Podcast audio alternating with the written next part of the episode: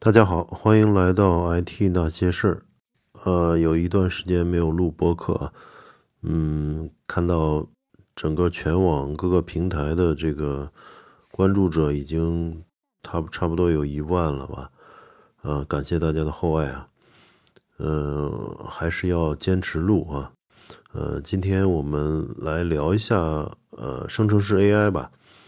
呃，生成式 AI 似乎好像已经最近这个热度有所降低啊，好像是进入了一个瓶颈期。呃，就自从 ChatGPT 点燃了大家使用 AI 绘画的这种热情啊，呃，三个月用户过亿，但是呃，近期近几个月来看啊，就真正在工业界落地，呃，转化成真正的这个生产力啊，看来还有不短的路要走。啊，当然这也符合技术成熟度曲线的规律啊！我不知道大家有没有看到过那个，呃，成熟度曲线，呃，它都有一个，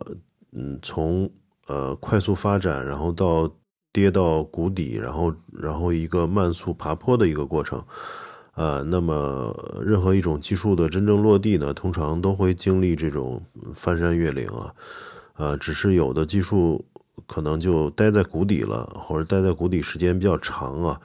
呃，一小部分呢会有新的爬坡和增长，逐渐被广泛采采用。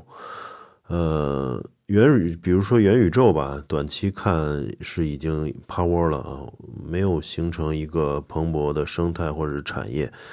那么生成式 AI 呢，被寄予厚望啊，只是对于当前的发展阶段。以及未来的这个方向，呃，目前各大厂商的想法并不一致。嗯，呃，最开始呢，我觉得就是注册用户暴涨的阶段啊，就特别 Chat GPT，大家会惊诧于它这种生成式 AI 的能力，呃，这个海量数据训练出来的这种千亿级参数的大模型，似乎似乎是无所不知啊。但是呢，等到我们真的要拿它来去工作，呃，会发现它也经常会一本正经的胡说八道，也就是我们所说的这个模型的幻觉。呃，于是有了各种这个呃 RAG 机制的补偿啊，用这个向量数据库啊，把一些我们我们自己的这些呃 QA，然后自己的知识库这些自己的文档。做这种切分，然后去做成呃做成向量化，去存到这些向量数据库里面。然后嗯，具体的在问答的过程中呢，是先从向量数据库里取出这些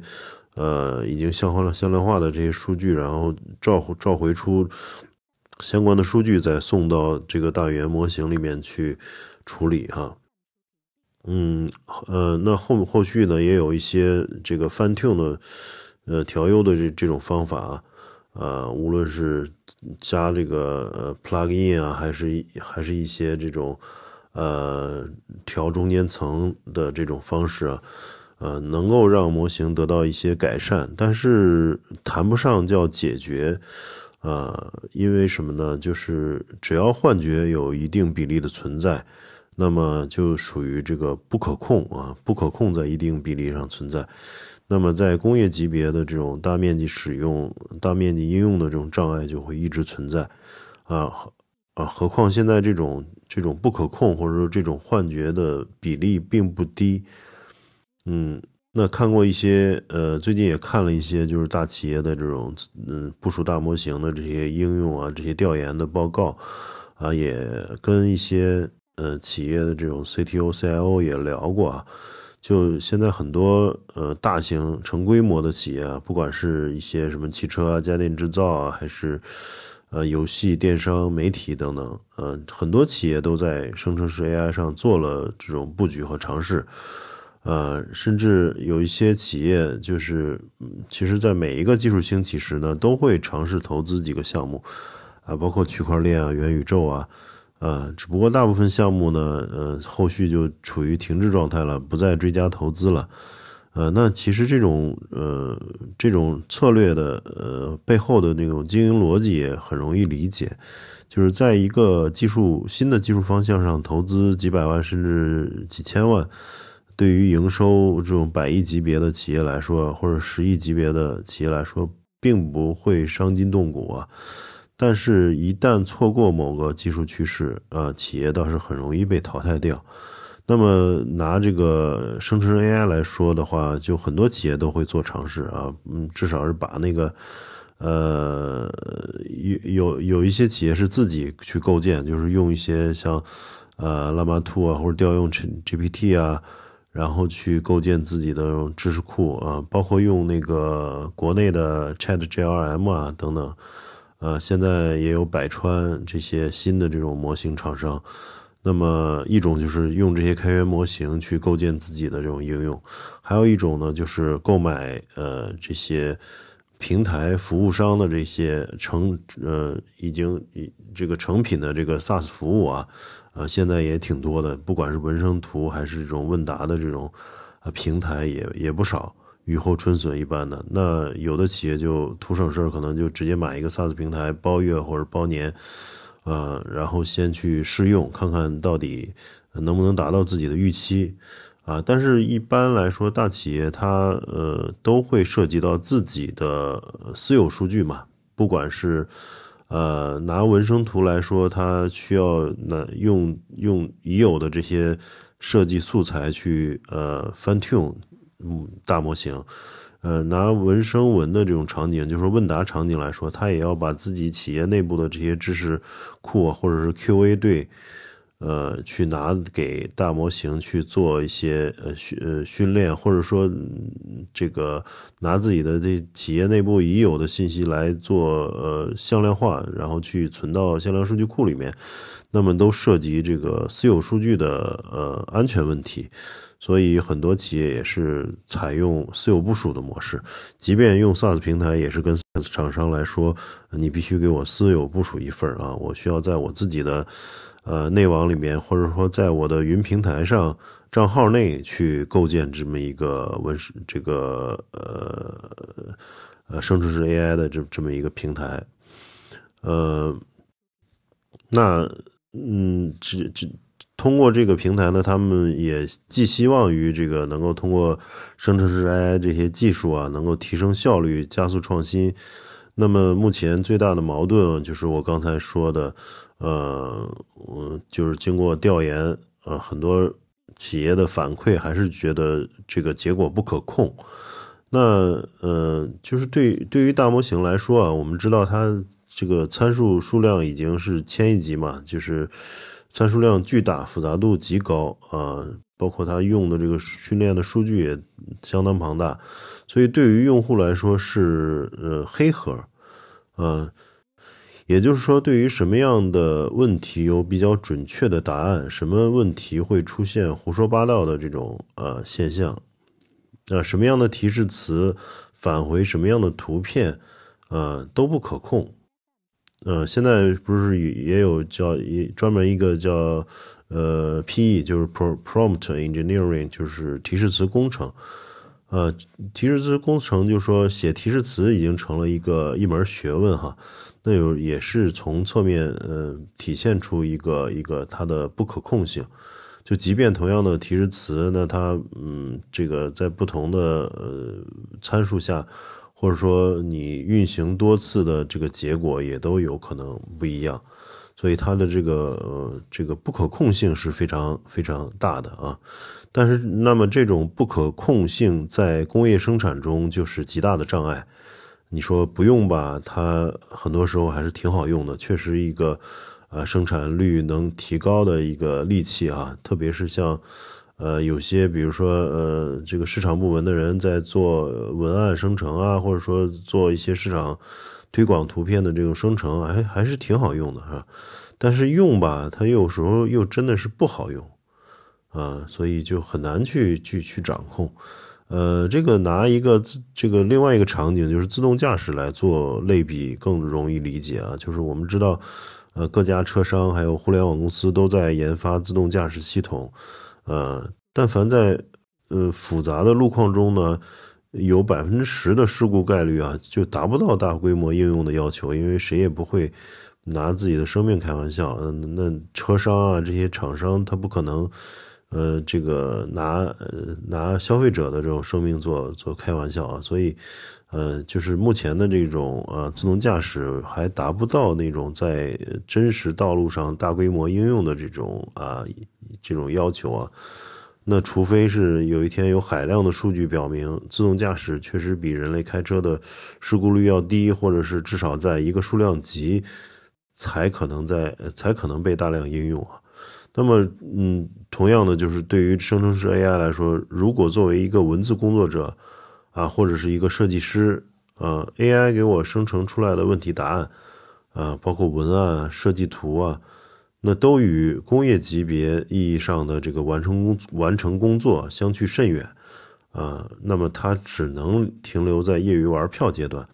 比如我现在就是要个这个给微信公众号的这个文章做一个配图啊，呃，输入提示词后，它输出什么，只要不恶心人不吓人啊，都算合格。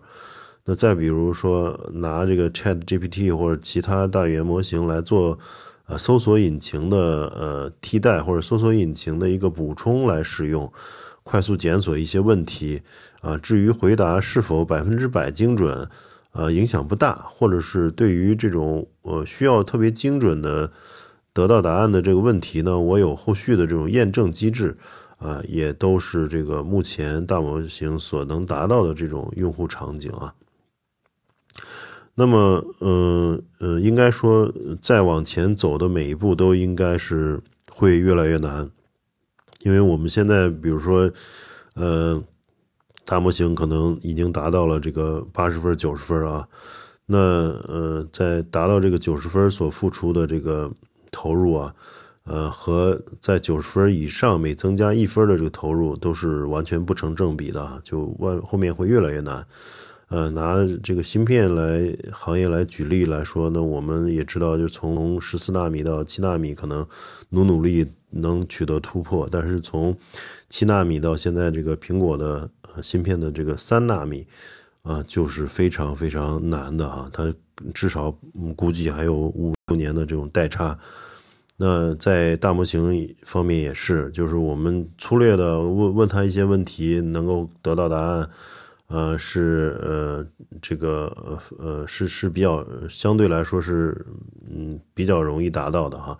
呃，但是要真正达到它的工业级工业级别的可用，呃是非常非常难的哈，呃，而且鉴于如今的这种中美关系，不但那个 Chat GPT 对国内随随时都关停嘛，现在也是时关呃时开的，然后呃其他的像 Anthropic 啊 Go。呃，Google 啊这些厂商的大模型呢，呃，它服务条款里，呃，大概率也都是将中国排除在外的。那么，国内的像啊，百度、阿里啊、百川啊这些国内的大模型公司，啊，更需要自力更生。呃，毕竟大模型才是上层应用的基础，没有呃没有表现良好的这种底层模型，啊，构建于模型之上的应用，充其量就是一个玩具哈。那么，呃，回到这个，呃，这个标题啊，就说有一有一个这个，呃，AI 生成式 AI 的快速构建利器啊，它叫就是亚马逊最近发布的 AWS 发布的这个 Bedrock，呃，这个 Bedrock 呢，它很有意思啊，就是把这些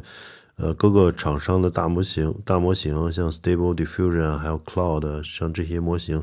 都封装成了云产品啊，然后通过 API 提供服务，呃，那么呃，我也做了试用，这就感觉这有几个好处和优势啊，跟大家分享一下。就第一个，首先它免去了自己呃下载啊、部署模型的这种时间和投入，呃，那么传统的情况下呢，我们要用这种开源模型搭建自己的这种私有呃私有的这种生成 AI 的这个环境。无论是在 IDC 还是在云上啊，都需要先找一台或者多台配备 GPU 显卡的机器，呃，然后下载模型、配置环境、部署模型，呃，这部分工作量呢，实际上体现不出这个差异化，啊，我们所说的差异化就是能够把你跟呃这个 其他人，或者说把你们公贵公司和其他公司能呃区别开的一个一个这个价值点叫差异化。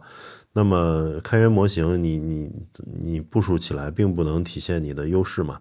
所以这种活呢就适合云厂商来做，他把这个模型都给你搭好，你去调用嘛。那么，嗯，这个 Bedrock 这个托管了，不光是托管了模型啊，它还就是个考，它还帮你去这个处理了这种包括负载问题啊。负载问题呢，随着用户或者是并发的增加，那有的呃，它标准的叫 On Demand 模式，就是按需模式。那么，如果是这个并发特别大的话，也有这个 Provision 的。呃，Provision 的 Throughput 模式，就是说能够去按需去，啊，购买这个模型的 unit，然后我可以买上十个、一百个，能够服务这个几千万、上亿用户，对吧？这种都可以去呃这个平行扩展的，相当于是 scale out 哈，呃，那呃方便应对这个我们应用上层应用的这种不同用户量级并发。那么它呃，同时它模型也是呃嗯跨 AZ 的这种呃高可用的这种部署，也省去了我们自己去配置高可用的这种这种这种运维投入。那么呃嗯，另一另外一个就是呃优势和亮点呢，我觉得还是呃它是用一套 API 然后去呃调用多个模型。那么。也就是我可以用一套标准的 API 去，呃，调用已经上线的这个所有模型。呃，据说呃，现在像那个呃，Stable Stable Diffusion 啦，包括那个 Cloud 呃，Cohere 啊这些，嗯，AI Twenty One 这些公司的这个模型已经上线了。那据说后续像 Llama Two 也会在年年底上线啊。呃，那如果我们呃这个呃，我们要知道，如果我们把这些模型全部自己部署起来，在自己的私有环境部署起来的话，我们起码是要一堆这个呃有 GPU 的机器啊啊，而且今现在的这个 GPU 非常紧俏，特别是这个英伟达的一些呃 GPU 已经对中国禁禁禁运了嘛啊，禁售了，对这这个嗯就非常麻烦。呃，所以说搭一套能够呃覆盖，比如说呃十个八个大模型的这种环境，呃，就首先呢这方面的硬件投入就非常非常大，啊，这个和呃起几台虚拟机搭搭个网站 APP 小程序是不一样的，啊，那个可能嗯几百几几千块钱就就 OK 了，但是这个 GPU 的机器非常非常贵。嗯，即使是用这个云主机的话，也也也每个月包月的这种费用也都挺高的。那么，呃，然而在那个 Bedrock 上啊，就是所有模型呢，你可以认为已经处于这种 ready 状态了，就是等着你去用 AI API 去调用啊，就是所有的已已经上线的这个 model，你都可以去用 API 去去调用。啊，相当于你有了一套这个部署了 N 个模型的一个私有环境，嗯，这个而且前期还不产生费用啊，真正产生费用是在调用发生时，它是用这个 request response 的整整个呃的 token 的计数来来计算费用的，啊，也很像这个无服务的，就是 serverless 的这种 Lambda 服务，呃，这种方式呢就给。这个在各种大模型上构建上层应用的人们带来了极大的方便和非常低的成本。那么未来呢？呃，Bedrock 我看还要推出这种 Fine Tune 和这个 Agent 的功能，也都是通过 API 去访问的，呃，API 去去嗯暴露出接口的。那么嗯，这样就把模型的这个调优啊。还有这个呃配置代理的呃门槛也都降下来了啊，这这个是呃我觉得是呃 AWS 作为这个嗯排名第一的云厂商啊，给自己在生成式 AI 生态中的一种定位一种站位啊，嗯，然后嗯对，然后大大模型嗯，当然那个微软它跟 Open API 的这种紧绑定，在 Azure 上就是微软的云上去推出的这些 Open AI 的这些服务，呃呃，也也也有他自己的思考，或者也有他自己的这种站位啊。嗯，各家公司不一样啊。Bedrock 它目前的这个战略战术，呃，可以看出它就是要把尽可能多大家要用到的模型去搬到这个呃自己的这个平台上来，然后去共同收费。就是说，呃，收收的费用一部分是这个呃 AWS 的基础设施费用嘛，主机费用。那那么另外一部分可能就是呃模型厂商的这些软件费用。呃，最终是一个 AWS 来收费，然后最后跟呃大模型厂商去分成的一种模方式，并且它并不拒绝就是跟一些呃竞争对手合作啊。就是之前有人在会上也问了，就是 OpenAI 的这个 GPT 有没有可能在 Bedrock 上去去去这个发布？嗯，他说这个会谈，肯定会谈，就是不排除去跟。各个各个模型厂商去服务啊，不考虑它是什么是什么阵营的，呃，所以它是这么一个定位。呃，总体这个大模型的发展进步还在处于一个日新月异的状态啊，还有围绕大模型的这种架构演进啊，上层应用构建啊，行业落地场景啊，也都还在层出不穷。啊，希望大家关注 IT 那些事儿。呃，我们后续有空再聊，今天就先到这里，感谢大家的收听，我们下期再见。